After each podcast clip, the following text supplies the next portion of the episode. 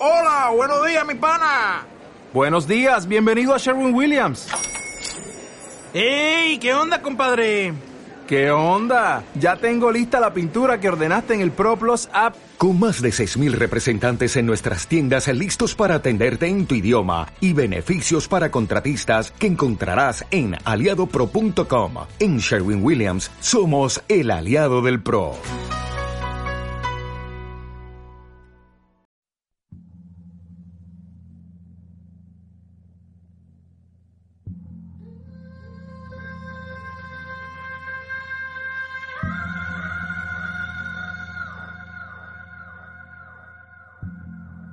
En marzo de 2006 aparece la primera novela de Roberto Saviano, un periodista italiano de 26 años muy comprometido en la lucha contra la nueva mafia, la Camorra. Su libro Comorra obtiene un extraordinario éxito tanto en Italia como en el resto del mundo. La película, adaptada del libro, obtiene en 2008 el Gran Premio de Cannes y una nominación a los Oscar en 2009. Hoy es considerado como un héroe, condenado a muerte por la Camorra, vive bajo protección.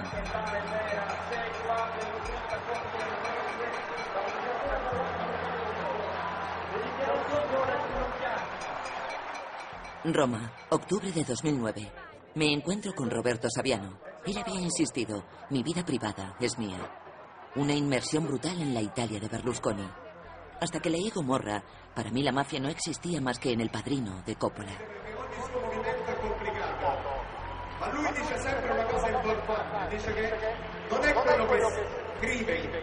Non è lui che scrive a far paura, ma siete voi, sono quelli che Roberto Saviano.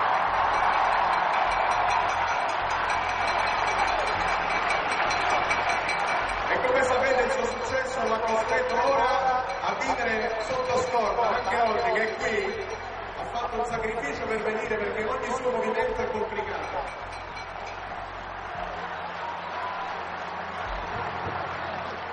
Roberto Saviano, en las sombras de la muerte.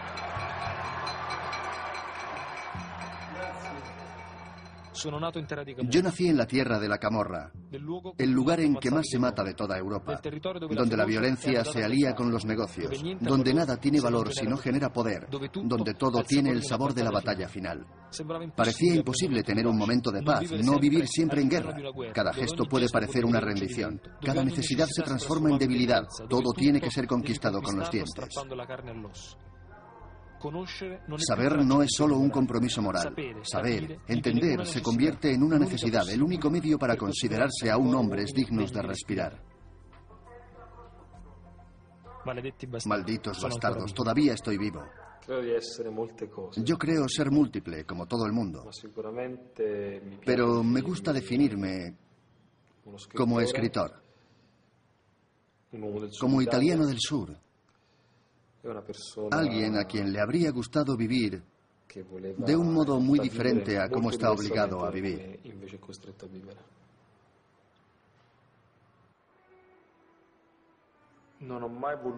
Yo no he querido hablar nunca de Nápoles al mundo, sino más bien hablar del mundo a través de Nápoles. Hablar del mundo a través de Nápoles significa contar la modernidad de una gran metrópolis complicada y valorarla como un fundamental laboratorio para entender lo que estaba sucediendo en otras partes. El puerto en manos de capitales chinos. La droga, la coca, que se convierte en el nuevo carburante, la falsificación en la moda. No querían ser relatos sobre la pequeña Nápoles, el pequeño mundo entre sonrisa y miseria. No, eran parte de la economía mundial que Nápoles me permitía entender mejor. En el puerto de Nápoles, el primer armador del Estado chino, la COSCO, que posee la tercera flota más grande del mundo, gestiona el mayor terminal de contenedores del mundo. La primera vez que vi atracar un portacontenedores chino vi toda la producción mundial. Mis ojos no lograban contar todos los contenedores que había allí. En el puerto de Nápoles el 60% de la mercancía escapa a los controles de aduanas. El 20% de las facturas no se controlan y hay 50.000 falsificaciones de las que el 99% viene de China, es decir, un fraude de 200 millones de euros por semestre. Los contenedores que deben desaparecer antes de ser controlados están en las primeras filas. Cada contenedor tiene un número, pero muchos llevan la misma numeración. De este modo, un container inspeccionado bautiza como legales a todos sus homónimos. Todo lo que allí se descarga puede venderse en Módena, en Génova o terminar en Bonn o en Múnich. La experiencia que yo cuento en Gomorra parece tan fácil porque nacer allí te facilita la tarea. Si yo hubiera nacido en Milán o en París, no habría tenido la posibilidad de moverme así. Yo viví en los alrededores del puerto de Nápoles. Yo vivía en la piazza de Santa Ana di Palazzo, que es una placita del barrio español, cerca de la plaza Plebiscito, a cuatro minutos a pie del puerto. De estudiante trataba de sacarme un dinero con trabajos ocasionales en la zona. La historia del contenedor y de los cadáveres chinos me la contó un trabajador del puerto.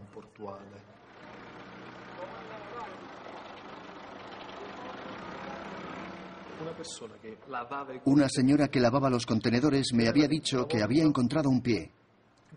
Un pie congelado dentro de un contenedor. Ella pensaba que el pie lo habría escondido allí la camorra. Pero yo me informé y descubrí que los trabajadores portuarios contaban que muchos muertos chinos son expedidos a China de ese modo.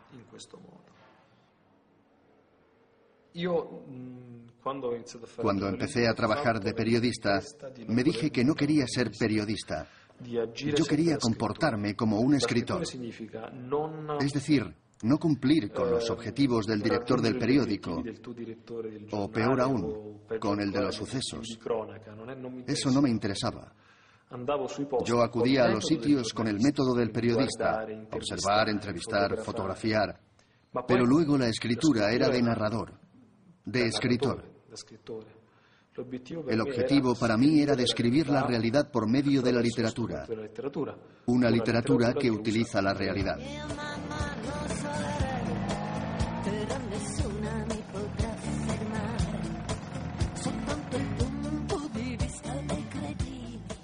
Los terrenos alrededor de Nápoles y Caserta son los lugares donde se vierte la basura y los desechos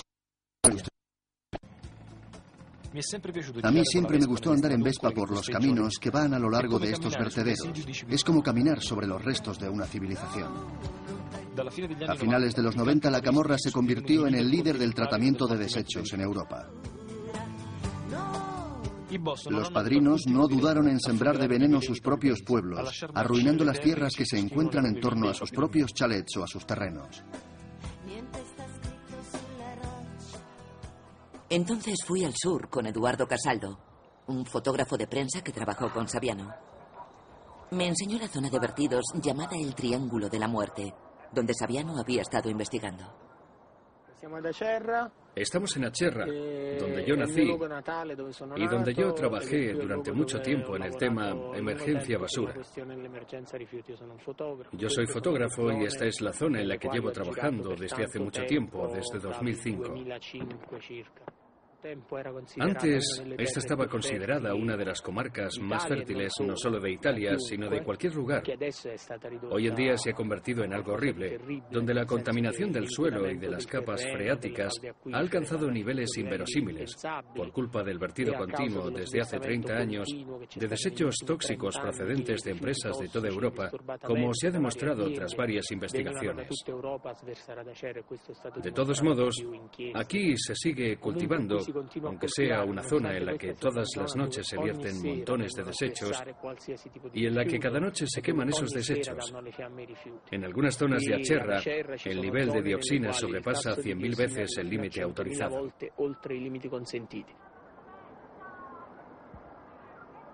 A diferencia del tráfico de cocaína, considerado como un delito grave que puede costar de 10 a 20 años de prisión, en lo que se refiere al vertido de desechos tóxicos y en el que la rentabilidad es semejante o incluso mayor, como dice Saviano en su libro, el riesgo real de acabar en prisión o de pagar por el daño causado es realmente tan mínimo que hace de este negocio un negocio muy interesante.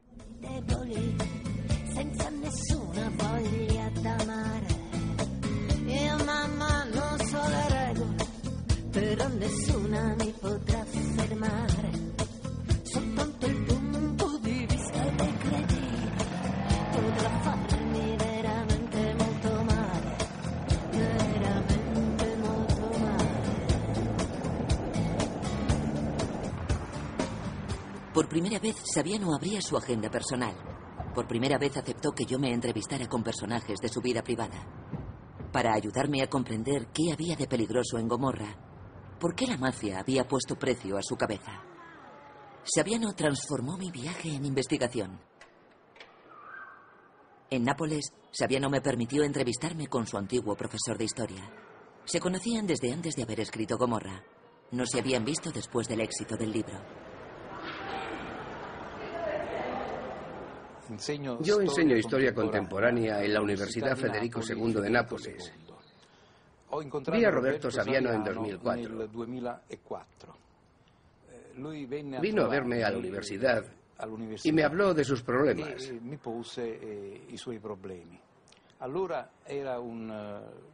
en aquella época era un joven periodista. Estaba ya interesado por la camorra, en particular por la camorra casertana, el clan de los Casalesi. En la primavera del 2004, él ya había recibido amenazas, llamadas telefónicas.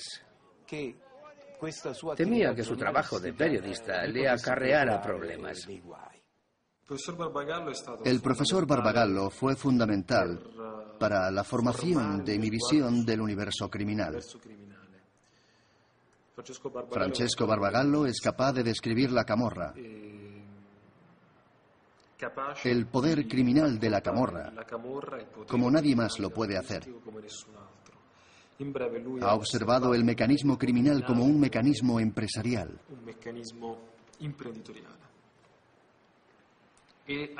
Ha introducido la historia criminal como parte integrante y necesaria dentro de la historia del sur de Italia y de todo el país. Yo le aconsejé continuar con la investigación histórica, elaborar narraciones a partir de lo que los clanes de la Camorra habían hecho. y a partir de las investigaciones parlamentarias y de las actas judiciales. Eso no ponía en peligro las actividades criminales y era por tanto una práctica que los clanes podían tolerar.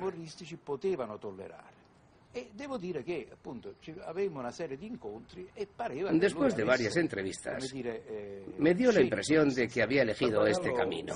Barbagallo fue uno de los primeros en decirme que tuviera cuidado. Ten cuidado, me decía, porque no les cuesta nada. Una bala, un accidente. Yo no le creía. No porque no le apreciase, para mí siempre ha sido un maestro, sino porque yo pensaba, no se preocupe, profesor, sé cuidar de mí mismo. Sin embargo, él tenía razón. Él me enseñó que lo más importante no era el delito, limitarse al delito, sino que lo fundamental era entender hasta qué punto la camorra estaba determinando la economía del país, estudiar las dinámicas criminales como si fueran dinámicas históricas. No hay que caer en la simplificación, pensar que una guerra de bandas es simplemente una especie de elemento menor de la historia. Puede ser mucho más importante una de esas guerras entre dos familias criminales que un Congreso de la ONU.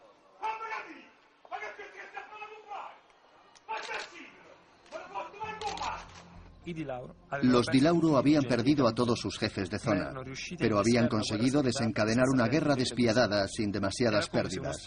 Era como si después de un golpe de Estado, el antiguo presidente, para conservar su poder y proteger sus intereses, hubiese armado a los escolares y hubiese nombrado a los carteros, funcionarios y directores de oficina mandos militares.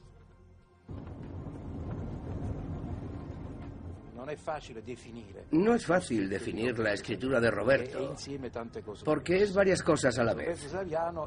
Roberto es a la vez un narrador, por tanto un literato, un escritor, pero es también un erudito, un historiador. Podría serlo si hubiese seguido por ese camino. Y es un cronista, un periodista de investigación. Solo que en vez de seguir el camino de la investigación histórica, sin que yo me diera ni siquiera cuenta, Roberto prefirió el camino de la escritura y escribió el libro que luego lo hizo famoso en todo el mundo, Gomorra.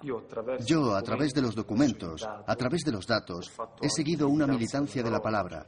He implicado a la gente, he tratado de conectarla yendo a las universidades, a los colegios, por las calles y sobre todo diciendo que la literatura tiene un impacto universal que el libro histórico no tiene.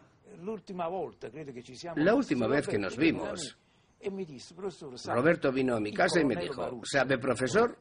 El coronel Marucha, que luego fue general, el que me proporcionó la escolta, me ha pedido entrar en la inteligencia de los carabinieri. Y se echó a reír. Le dije, tú sé juez o sé carabinieri, pero no puedes pretender hacer la guerra a la camorra tú solo, como periodista. L'Italia è il secondo paese, dopo la Polonia, di persone sotto protezione. Raccontare in certe parti d'Italia costringe chi decide di farlo a difendere le proprie parole con la sua vita stessa. Vita stessa non significa soltanto il proprio corpo, ma proprio con la propria quotidianità. Scrivere di certe cose nel sud Italia spesso è diventato complicatissimo. Romper el silencio. Romper el silencio es muy difícil, porque ese silencio no te viene impuesto por los fusiles o las metralletas. Ese silencio viene impuesto por la cultura de la gente, que en el mejor de los casos te dice, no son cosas de tu incumbencia, son cosas que conciernen a los criminales, no hables de eso. Hablar de eso te ensucia. Mis ganas de romper ese silencio han estado, sin duda, alimentadas por una profunda rabia, pero también por la ambición. La ambición de ser diferente de todos aquellos que estaban en mi entorno, diferente de mi padre, diferente de mis amigos, diferente de mis profesores, diferente de toda esa gente que cada mañana decía sí a las mayores aberraciones que la tierra, que su tierra les imponía.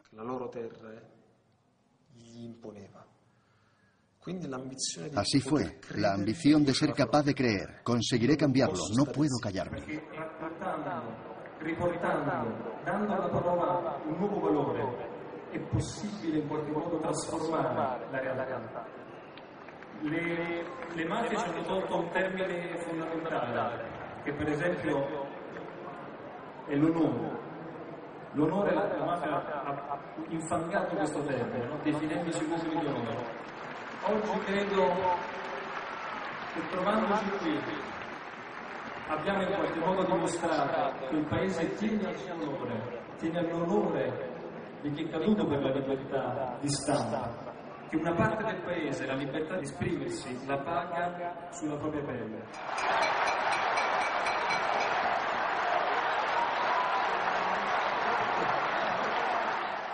Antes de finalizar la manifestación, en la Piazza del Popolo, en pleno centro de Roma, los escoltas raptaron a Saviano ante la multitud de periodistas. Saviano desaparecería del mundo de los vivos hasta su siguiente toma de palabra en público. Me llevaba de nuevo hacia el sur, que lo había visto nacer.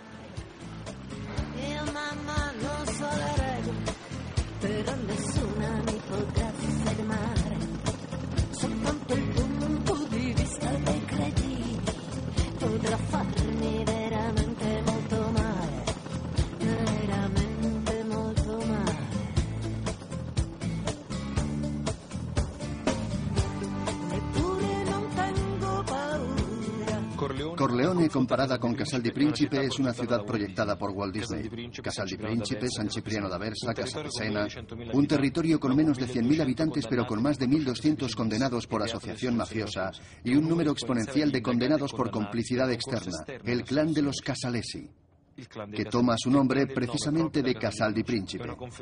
Es una confederación que reúne en una autonomía federativa a todas las familias de la Camorra de Caserta. Hombres de negocios. Así es como se definen los camorristas de Caserta, nada menos que hombres de negocios. Un clan formado por capos violentos, dirigentes asesinos, propietarios sospechosos, cada uno con su propia banda armada y todos con intereses en cada ámbito económico. Pienso en las personas que, cuando tienen que dar una opinión sobre su adolescencia, suelen decir que quisieran volver a sus 16 años. Yo no quisiera hacerlo. Han sido años terribles en un lugar terrible como Caserta. Quizá una gran parte de lo que soy ahora se lo debo al odio profundo que nació y con el que crecí precisamente en aquellos años. El odio profundo hacia todo lo que me circundaba. Yo lo sentía mediocre, corrupto, injusto. Tenía el gran sueño de transformar todo lo que había ante mis ojos. Estaba en Casal di Principe, la ciudad del clan de los Casalesi, que quiere asesinar a Saviano. Una ciudad en la que no se puede entrar si no es con escolta. Iba a ver a dos personajes de Gomorra, el senador Lorenzo Diana y el antiguo alcalde de la ciudad, Renato Natale, héroe antimafia, condenado a muerte por la camorra. Quisieron hablar a cara descubierta. He sido alcalde desde el 93, diciembre del 93 hasta noviembre del 94. Durante aquel periodo, junto con mis colaboradores, para muchos de los cuales era su primer contacto con la política y con las instituciones, pensábamos trabajar sobre todo en liberar a la política, a las instituciones, de la presencia asfixiante del crimen organizado. La confrontación fue muy dura en el transcurso de estos 11 meses de actividad, hasta el punto de que hace unos meses me enteré por los periódicos de que un arrepentido había contado que había un plan detallado para eliminarme. Tenía que atropellarme yendo en bicicleta un albanés borracho para que pareciera que era un accidente. Tengo la costumbre de andar en bicicleta. Pero unos meses antes ya habían matado a don Beppe Diana y probablemente pensaron que otro delito de este tipo habría sido excesivo. Don Pepino fue desde muy joven sacerdote de la iglesia de San Nicola di Bari, una iglesia de estructura moderna que parecía incluso por su estética que hacía honor con su compromiso. Andaba por el pueblo en vaqueros, no con sotana como los demás curas que llevaban consigo una autoridad tan sombría como sus vestidos. Don Pepino no se metía en los asuntos de familia, no recriminaba las escapadas de los hombres ni andaba reconfortando a mujeres cornudas. Había cambiado el papel de cura provinciano, había decidido interesarse por la dinámica del poder. Don Beppe es importante para mí porque había empezado a transformar la realidad por medio de sus palabras. Era un sacerdote, pero había dejado esa actitud clásica de silencio, de aceptación, de connivencia que habían mantenido los curas de aquella tierra. Los curas en aquella tierra, cuando no estaban de acuerdo, como máximo bajaban la cabeza y no participaban, no colaboraban, pero nunca mostraban su desacuerdo. Sin embargo, don Beppe escribió un documento junto con otros sacerdotes que se llama Por amor a mi pueblo no me callaré. Dijo, a partir de hoy, aquel que cree en los valores cristianos no puede callar sobre el asunto Camorra. Por lo tanto, yo dejo de callarme y pienso denunciar lo que está pasando. Por aquí, por aquí, don Beppe. Lo mataron el día de su santo. Le dispararon en la cabeza y en la cara. Está cerrado. Aquí es donde está don Beppe enterrado, junto a alguno de sus familiares que han muerto después de él. Uno de los primeros que acudió a la iglesia y que encontró su cuerpo aún en el suelo fue Renato Natale, alcalde comunista de Casal di Principe. Había sido elegido hacía apenas cuatro meses. No fue una casualidad, sino una cuestión política. Natale fue el primer alcalde de Casal di Principe que se había propuesto como prioridad absoluta la lucha contra los clanes. Su muerte ha hecho cambiar muchas cosas. Tras su muerte empezó lentamente, con mucha dificultad, un movimiento de oposición hacia la delincuencia organizada. Hasta el punto de que en el 15 aniversario de su muerte, o sea, este año, han salido a la calle 20.000 personas.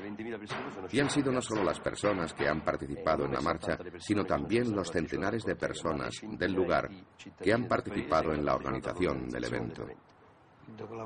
Después de la muerte de Don Beppe, se resquebrajó el muro del poder de la camorra en esta tierra. Pero ha sido gracias a la aparición de una figura, en este tema que estamos tratando, la presencia asfixiante de la camorra. Y esta figura la encarna Roberto Saviano.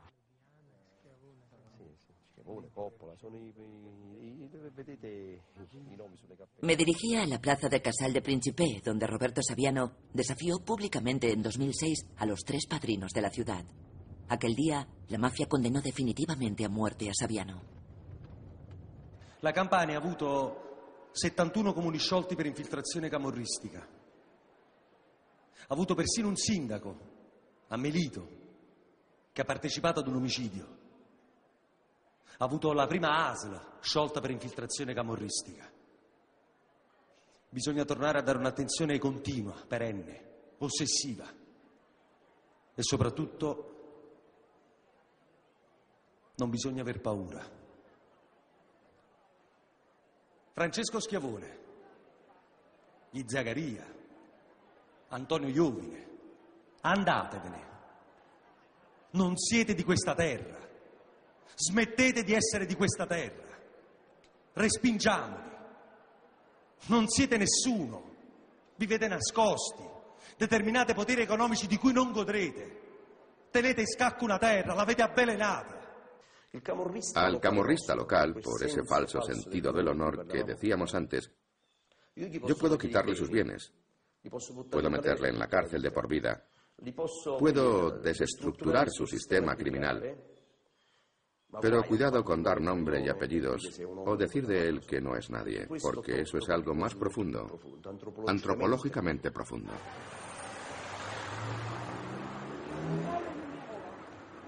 Saviano quería que me entrevistara con el juez Cantone, que le había salvado la vida. Como juez antimafia bajo protección, tuvo que anular varias veces nuestra cita.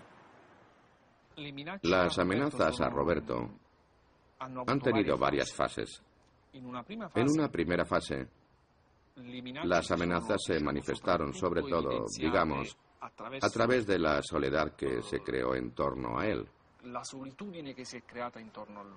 Roberto, después de hablar en Casal di Principe, donde lo hizo por primera vez en público, se creó un vacío en torno a sí. Se estaba quedando cada vez más solo, incluso dentro de su propio entorno, y eso es muy peligroso porque entonces corres el riesgo de que te maten. Il processo Spartacus. Voi sapete bene che cosa è stato, no? È stato un dolore per queste terre. Il più grande processo di mafia degli ultimi 15 anni. Non una riga è arrivata sui giornali nazionali. Non una riga.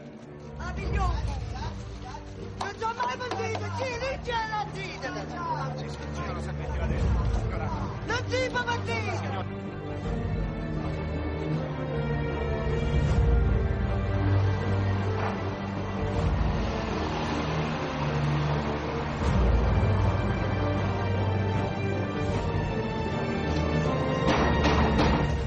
El proceso Spartacus, 152 detenidos, 1.300 acusados, 508 testigos, 626 audiencias, 844 años de prisión a perpetuidad, 15 años de enjuiciamiento civil.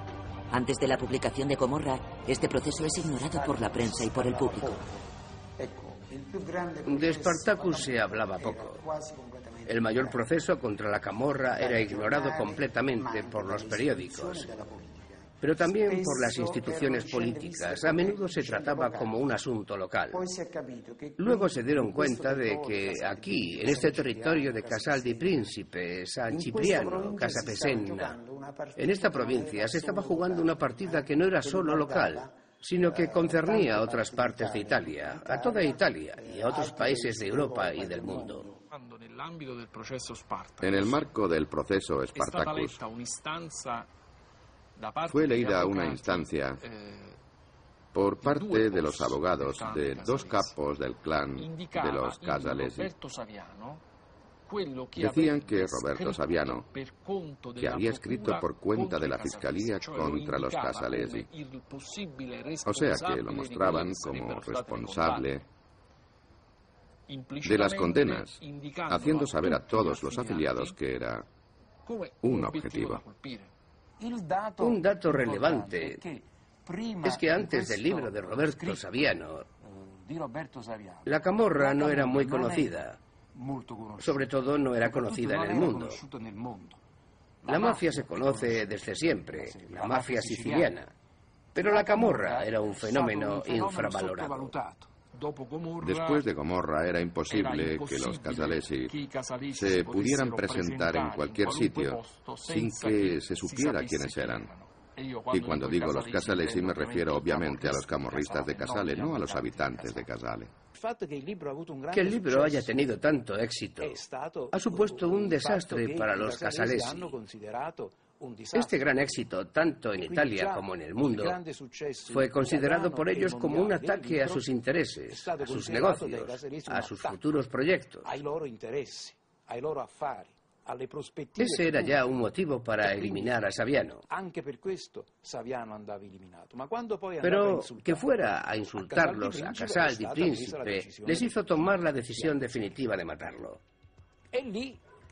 Roberto necesitó a partir de entonces protección de los carabinieri y se convirtió en un escritor cuya vida tenía que ser salvada a toda costa.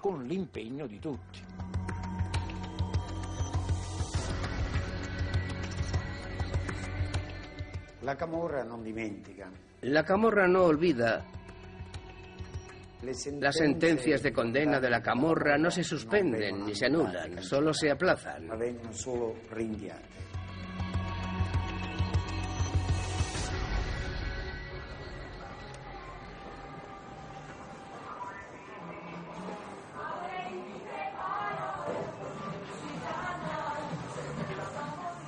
Saviano me dijo con tristeza, ¿cuánto me odiarán en el sur?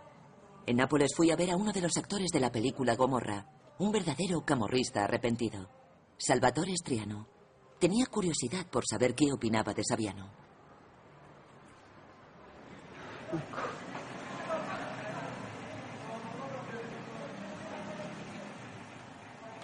Ahora no me aceptan aquí, en estas callejuelas, porque he cambiado de vida. Para algunos que no salen nunca de aquí, es como si yo fuese un traidor, aunque no he hablado con la policía, ni he dado nombres de personas con las que hice ciertas cosas hace años. Pero para ellos, el simple hecho de haber cambiado de vida, el hecho de que yo quiera ser actor, que quiera hacer cine, teatro, es como si les hubiera abandonado con sus problemas, con su pobreza, con sus dificultades. Las cosas que ha contado Saviano han ayudado a los demás a saber lo que pasa en Nápoles. Nosotros lo sabemos de siempre, hemos convivido con ello. Y a diferencia de Saviano, nosotros estamos aquí y luchamos por un futuro mejor. No escapamos, no nos escondemos en un piso blindado, ni llamamos a las televisiones para darles nuestro mensaje. ¿Por qué escapas? ¿Por qué no estás aquí luchando con nosotros? Si mueres serás uno de tantos que han dado la vida por lo que creen. No basta con su pluma y sus palabras, hacen falta hechos. Eso es lo que necesitamos.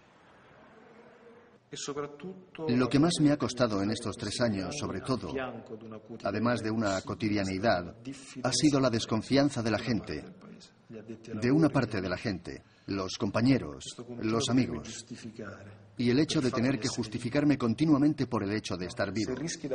Si de verdad corres peligro, ¿por qué no te has muerto ya?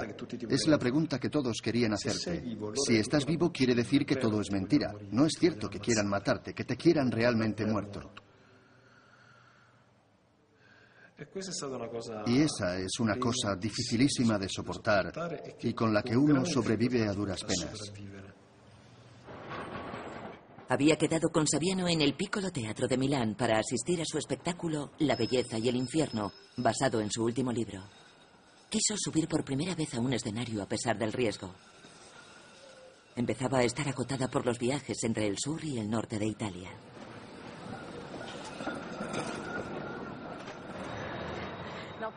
Estaba hablando de ese actor, Saviano. Sí, ¿lo conoce? Conozco la historia. ¿Y bien? Él dice que se esconde, que no se deja ver. Pero ¿cómo puede uno esconderse sobre un escenario? Se irá en el último minuto. Si quieren cogerlo, lo harán antes del último minuto. Adiós. De todos modos, es buena persona. Hace bien, por supuesto. Cuando pienso en la felicidad, pienso en mi niñez, en mí y en mi abuelo. Porque mi abuelo, que por otra parte había estado en un campo de concentración en Alemania, fue la persona que más estuvo conmigo cuando yo era pequeño. Mi abuelo me transmitió el gusto por los relatos.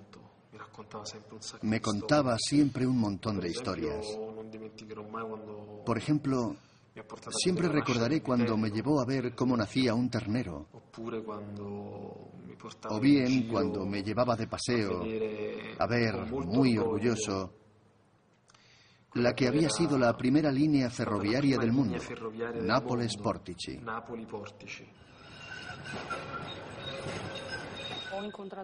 Conocí a Saviano en Roma y entonces empecé a comprender por qué Roberto había ido al Piccolo para pedir que produjéramos su obra y le diéramos al ojo en este importante teatro italiano.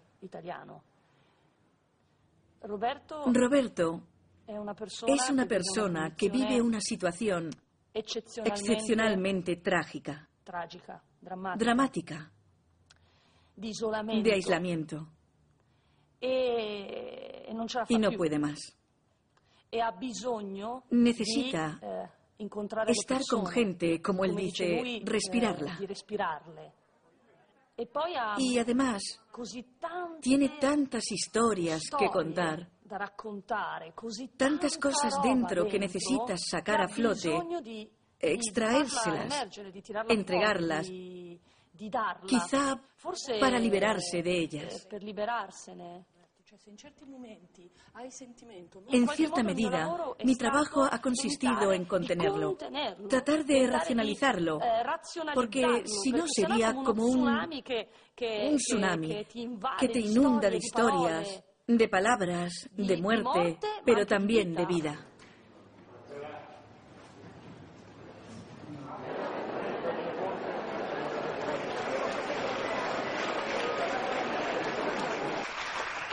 Grazie. E... Io sono un abusivo del teatro, quindi mi trovo qui così. Sembra in maniera impropria, ma in realtà mh, volevo trovare un, un, posto altro per le mie parole. Un eroe, un eroe sta morto. Un uomo un hombre está vivo. Sobre Roberto recae una condena a muerte por parte de la Camorra. Pero Roberto sabe y quiere manifestar claramente que eso no hace de él un héroe. Porque en el momento en que se convirtiera en un héroe, sería un hombre muerto. Sería un hombre alejado de nosotros. Él es un héroe, yo no. Yo puedo vivir mi pequeña y mísera vida. No, la cosa es así. Roberto ama la vida, quiere vivir. Ha escrito un libro por la vida, así que es un hombre. Un hombre con sus contradicciones, con sus dificultades, con sus ganas de salir de esta situación existencial tan dura de estar bajo protección. Comunque nella vita una gran fortuna, essere nato a Napoli, avere 14 anni, mentre Maradona gioca nella tua squadra, hai un cugino juventino negli stessi anni e puoi ogni mercoledì andare, non andare a scuola, quindi qua si dice bigiare, a Napoli si dice filone, fare filone a scuola per andarti a vedere Maradona, il più grande giocatore di tutti i tempi, allenarsi. William Bekebe era stato condannato a 30 anni di esilio dal governo dell'apartheid in Sudafrica ed era stato condannato a 30 anni di esilio per una canzone. La letteratura deve essere al servizio della società, immergendosi in essa. E gli scrittori non possono semplicemente scrivere per intrattenere o per speculare sulla società. Devono avere un ruolo attivo.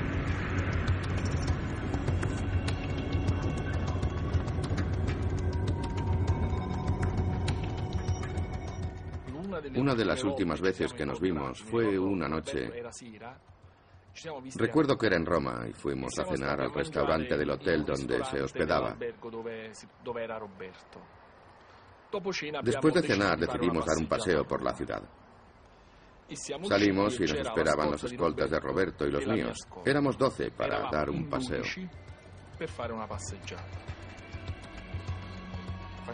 Después de haber recorrido unos metros, le dije a Roberto, esto no tiene sentido, demos la vuelta. Era mucho mejor estar sentados en el hotel charlando que pasear.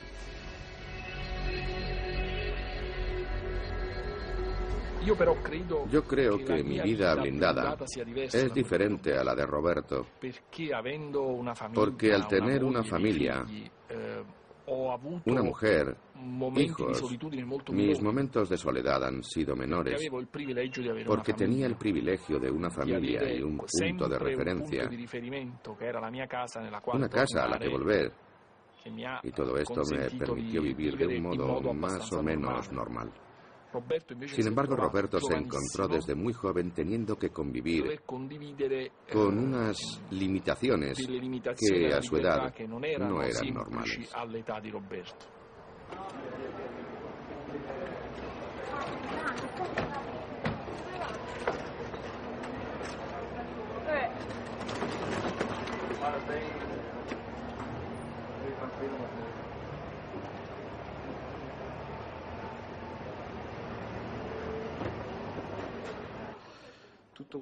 Todo lo que hago lo hago acompañado de cinco carabinieri y dos coches blindados.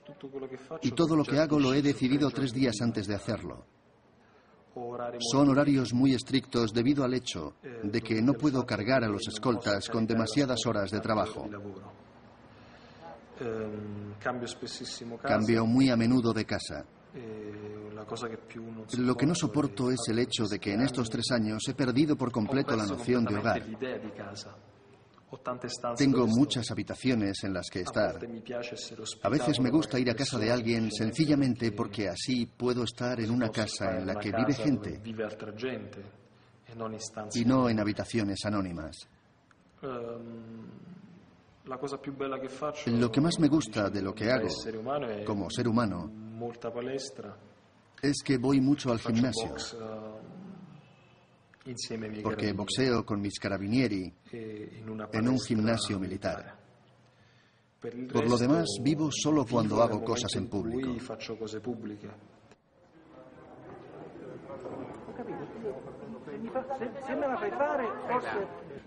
¿En qué medida te pesa la soledad a la que te ves obligado? Lo que más me pesa de vivir en esta situación es que no hay momentos intermedios. Yo voy del punto A al punto B. Me cogen y me llevan. Y luego me recogen y me vuelven a llevar. No tengo un recorrido improvisado. Pararme, volver a casa, quedar con alguien, pasear, cambiar de idea y dar media vuelta.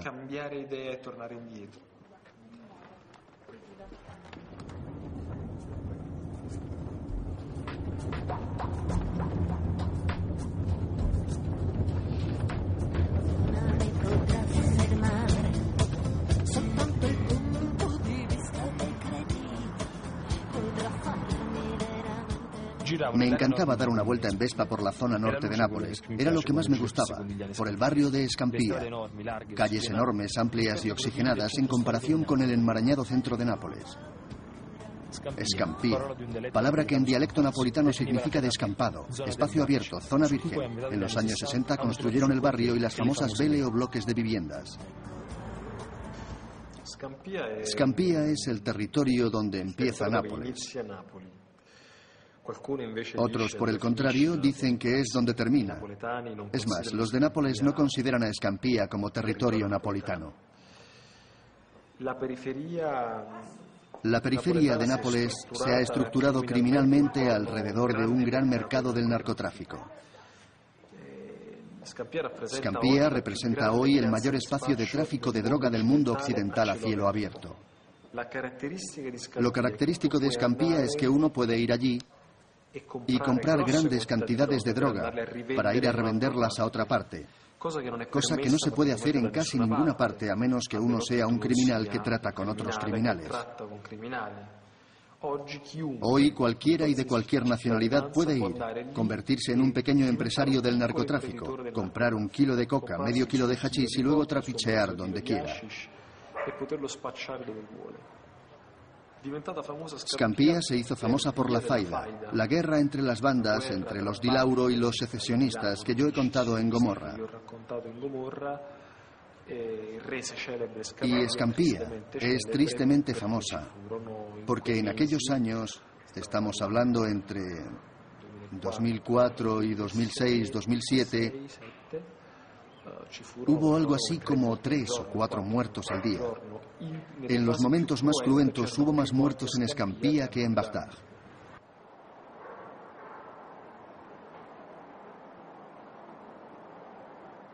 Hasta el rodaje de la película Gomorra no se podía entrar en Las Vele más que con la policía o con la camorra. Mauricio Brauchi, uno de los guionistas de la película, aceptó hacer de guía. Uno no puede adentrarse allí solo. Me dijo, ni se te ocurra llevar zapatos abiertos con todo lo que hay por el suelo. ¿No te da miedo?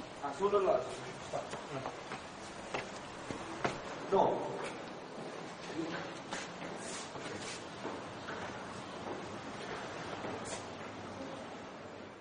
Este es uno de los escenarios en que se rodó la película. Esa es la casa quemada que se ve en la película.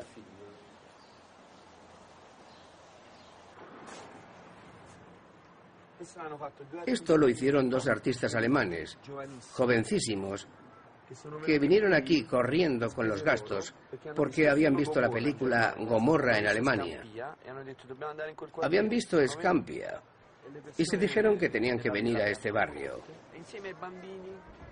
Vinieron y junto con los niños pintaron esa casa, dibujando en las paredes todo lo que hace falta en una casa de verdad. Mira, ahí está la ducha, el armario, la cocina y también, tachán, los libros. Esta es la librería, solo que no está Gomorra. En una ocasión, cuando estuvimos en Cannes, una señora, una mujer de mediana edad, de la alta burguesía del norte de Italia, me dijo, Ah, esa película, Gomorra. No pude ni siquiera terminar de verla. Me salí de la sala porque no es verdad. No es posible que sea cierto lo que cuenta, porque si es así, ¿a dónde llegaríamos? Le dije, señora, el problema es que usted no se ha dado cuenta de dónde hemos llegado ya.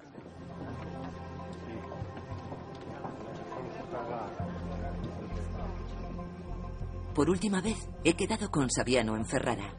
Él daba una conferencia sobre el papel de la mafia en periodo de crisis económica. Quería hablar. Quería que le siguiéramos hasta el escenario, pero una vez más los carabinieri nos cortaron el paso. A fuerza de seguirle, me quedé sin aliento.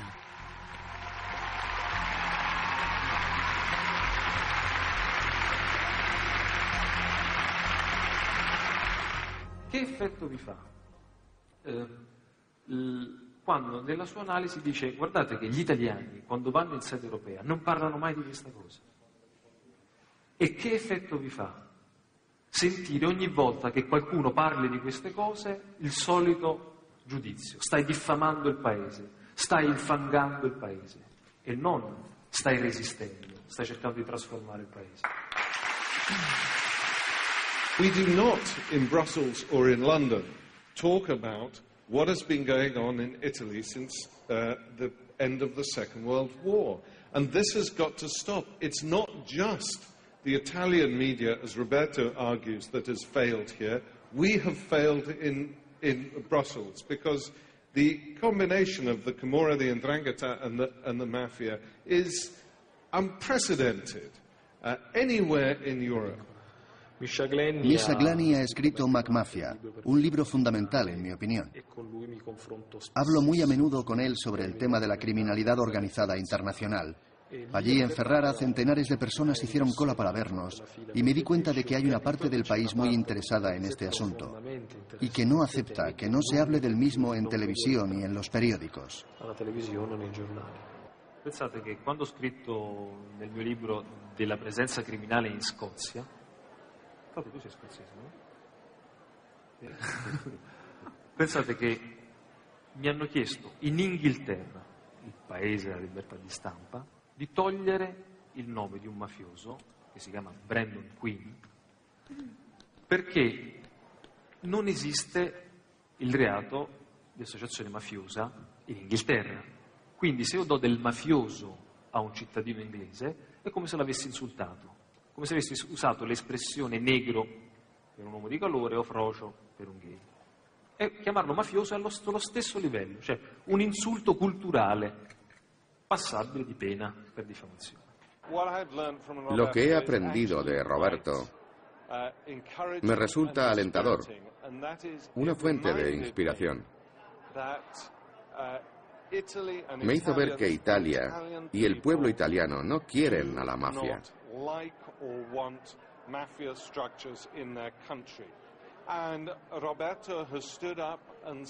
Roberto se levantó y dijo, no, eso no lo queremos. Y movilizó a centenares, millares, millones de personas que dicen, esa no es nuestra Italia, es su Italia. Nosotros estamos con Saviano. Onore significa, secondo me, impedire che ci possano toglierci le parole, che ci possano togliere la possibilità di dire liberamente ciò che vogliamo, la possibilità di raccontare il paese per com'è. Quindi credo che questa sera abbiamo difeso l'onore di questo paese.